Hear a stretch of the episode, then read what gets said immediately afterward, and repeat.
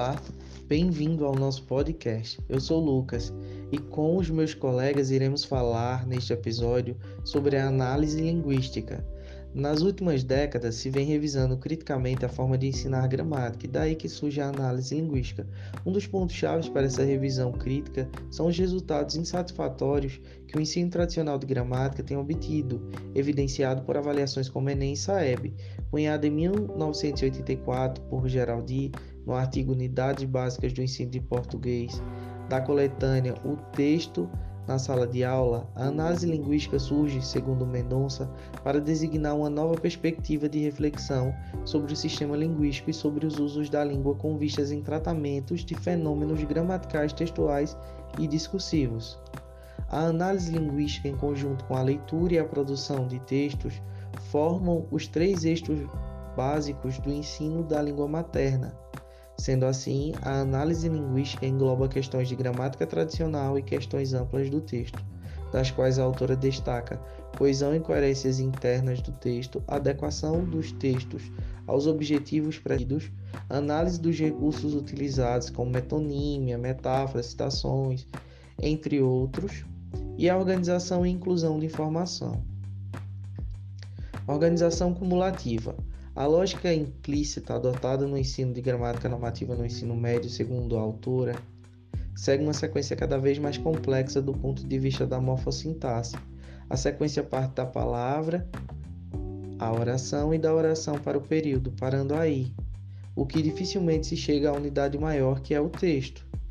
E isso a autora chama de organização cumulativa. Nessa, nessa perspectiva, parece um sumário de um livro de gramática normativa que vai da fonologia até a semântica da frase. Apenas, como se o universo dos fenômenos linguísticos terminasse nesse ponto. Dois aspectos fundamentais ignorados pela perspectiva da organização cumulativa são: primeiro, que a aquisição da linguagem não se dá por partes isoladas, como palavras, e sim na produção de sentido do texto, localizados em contexto de interação específico. Como exemplo, quando uma criança só fala uma palavra, ela está produzindo discurso. Então, importante para a criança é a interação com o outro, e por isso ela aprende a falar e a escrever posteriormente. A organização cumulativa não forma usuários da língua, e sim analistas da língua.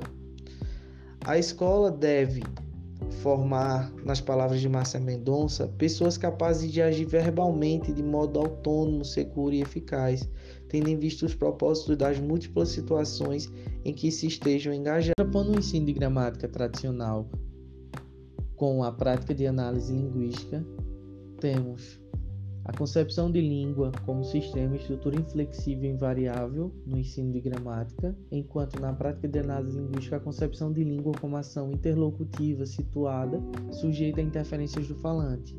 Ensino de gramática tradicional, fragmentação entre os eixos de ensino, as aulas de gramática não se relacionam necessariamente com as de leitura e de produção textual, enquanto na prática de análise linguística a interação entre os eixos de ensino. A análise linguística é ferramenta para a leitura e produção de textos. No ensino de gramática tradicional, centralidade é na norma padrão. Na prática de análise linguística, centralidade dos efeitos de sentido. Ensino de gramática unidades privilegiadas a palavra, a frase e o período, na prática de análise linguística, unidade privilegiada, o texto. Ensino de gramática tradicional, preferência pelos exercícios estruturais de identificação e classificação de unidades ou funções morfossintáticas e correção.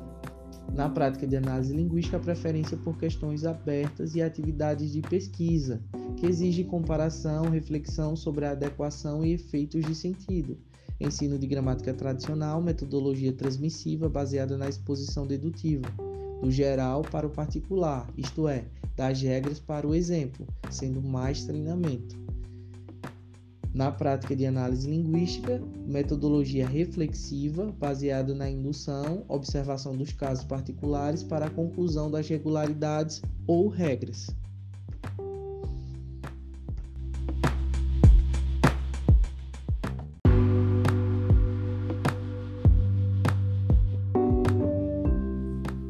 Meu nome é Valquíria e vou falar sobre usar ou não nomenclaturas. Uma das principais discussões propostas pela autora Márcia Mendonça é a dúvida dos docentes em ensinar ou não nomenclaturas.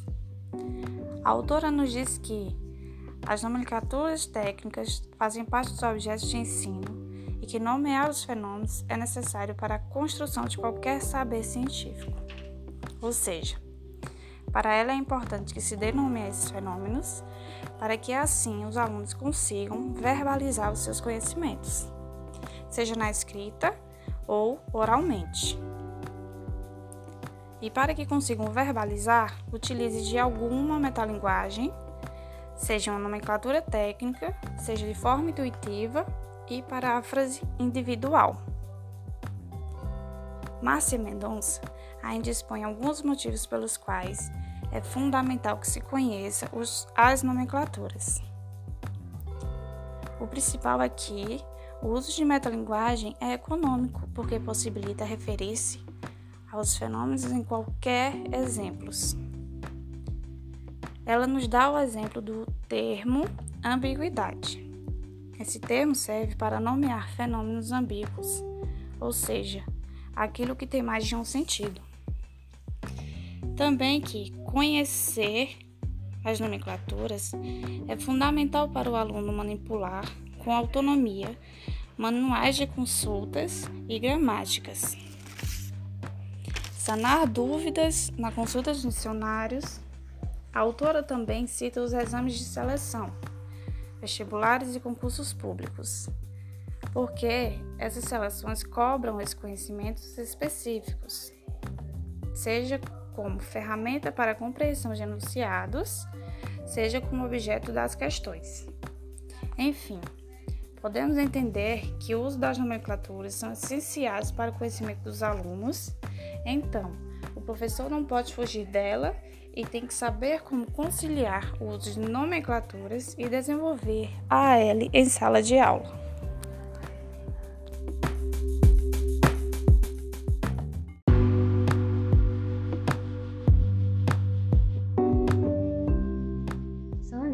Maria e vou falar um pouco da análise linguística sendo utilizada como ferramenta potencializar tanto as habilidades de leitura como as habilidades de escrita.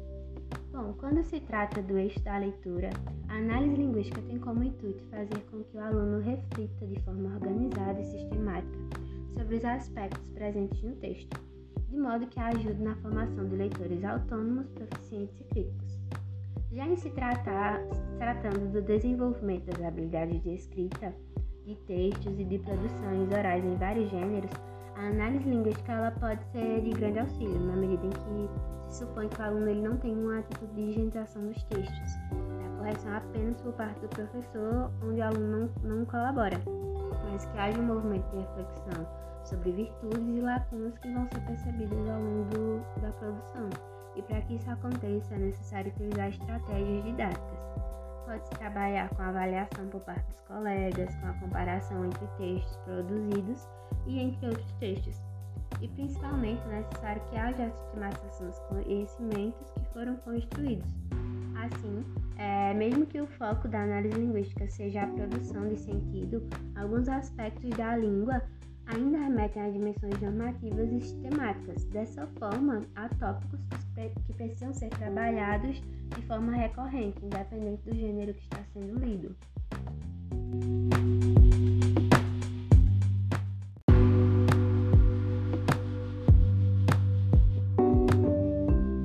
Aqui é o Eric e eu vou dar umas palavrinhas finais sobre esse assunto tão fascinante que é a análise linguística.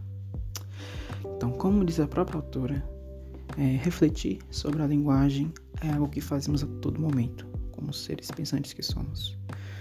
Então, se estamos pensando se algo deve ser dito ou não, ou se realmente entendemos do significado de alguma palavra, estamos praticando análise linguística nesses casos, mesmo que de forma assistemática e fora da escola.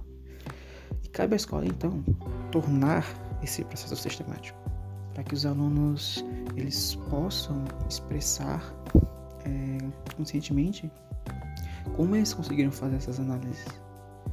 E por isso que a análise linguística, a L, ela deve ser praticada em complemento com as práticas de leitura e produção de textos. É, mas a autora, a própria autora diz que isso não é uma tarefa fácil.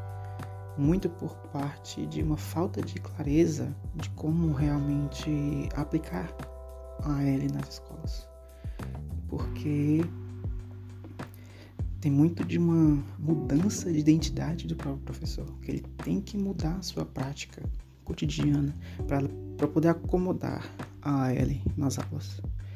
E por isso que ela prevê como, isso como uma mudança gradual e que naturalmente vai acontecer alguns erros de, de percurso. Mas ela está convencida de que esse é o caminho a se seguir e que assim a L vai se tornar algo menos complexo e principalmente útil, não só na escola, mas também nas interações diárias de cada um de nós.